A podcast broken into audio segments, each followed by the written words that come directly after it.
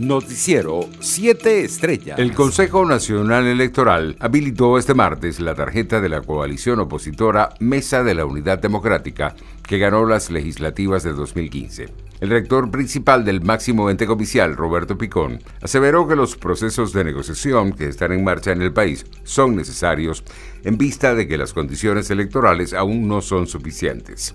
A propósito de la eliminación de los protectorados en Venezuela, Juan Guaidó aseguró que solo con acuerdos orientados a ofrecer garantías para todos y respaldados por la comunidad internacional, tendremos la capacidad para hacer cumplir la Constitución. Por su parte, el diputado a la Asamblea Nacional, Ricardo Molina, afirmó que la decisión de Nicolás Maduro de eliminar a sus protectores, una figura paralela a los gobernadores y alcaldes, responde a la nueva actitud que tiene la oposición venezolana.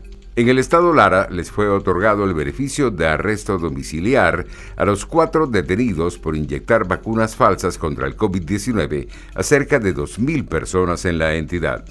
María Estela Pérez de Troconis, Andreina José Meléndez, Jesús Antonio Cabrales Meléndez y yo, Andris José García, fueron detenidos el 23 de junio por funcionarios de la Dirección de Inteligencia y Estrategias Preventivas DIEP de la Policía del Estado Lara luego de tres semanas de seguimiento tras involucrarlos en una red de falsificación de vacunas contra el coronavirus. Internacionales. El gobierno de Estados Unidos aseguró este martes que no hay novedades sobre una posible fecha de apertura del país que permita la entrada de ciudadanos de la Unión Europea vacunados y aseguró que los grupos de trabajo entre ambas partes siguen evaluando los criterios para el levantamiento de las restricciones impuestas al inicio de la pandemia. Así se expresó la portavoz del presidente Joe Biden, Jem Psaki, al ser interrogada sobre un eventual levantamiento de la prohibición de entrada a Norteamérica de ciudadanos europeos inmunizados. En otras informaciones, el dirigente de Voluntad Popular en Estados Unidos, Carlos Vecchio, afirmó este martes que las autoridades se esfuerzan para tratar de rescatar a las víctimas del colapso de un edificio en Surfside, en Miami, que hasta el momento ha dejado 11 fallecidos, incluyendo dos venezolanos y 150 desaparecidos. Entre tanto, una carta enviada el pasado mes de abril por el presidente de la Asociación de Condominios Champlain Towers South en Miami, John Wudicki, alertaba que el daño en la zona del estacionamiento ubicada en el sótano del edificio había empeorado significativamente desde que se había realizado una inspección aproximadamente dos años y medio antes. En la misiva, también se hacía referencia al deterioro del concreto del edificio, el cual se estaba acelerando Hemos discutido, debatido y argumentado durante años y continuaremos haciéndolo durante los próximos años a medida que entren en juego diferentes elementos, decía la misiva. En Brasil, las autoridades de Río de Janeiro anunciaron este martes que las embarazadas que recibieron una primera dosis de la vacuna de AstraZeneca Oxford podrán completar su inmunización contra el COVID-19 con la fórmula de Pfizer BioNTech.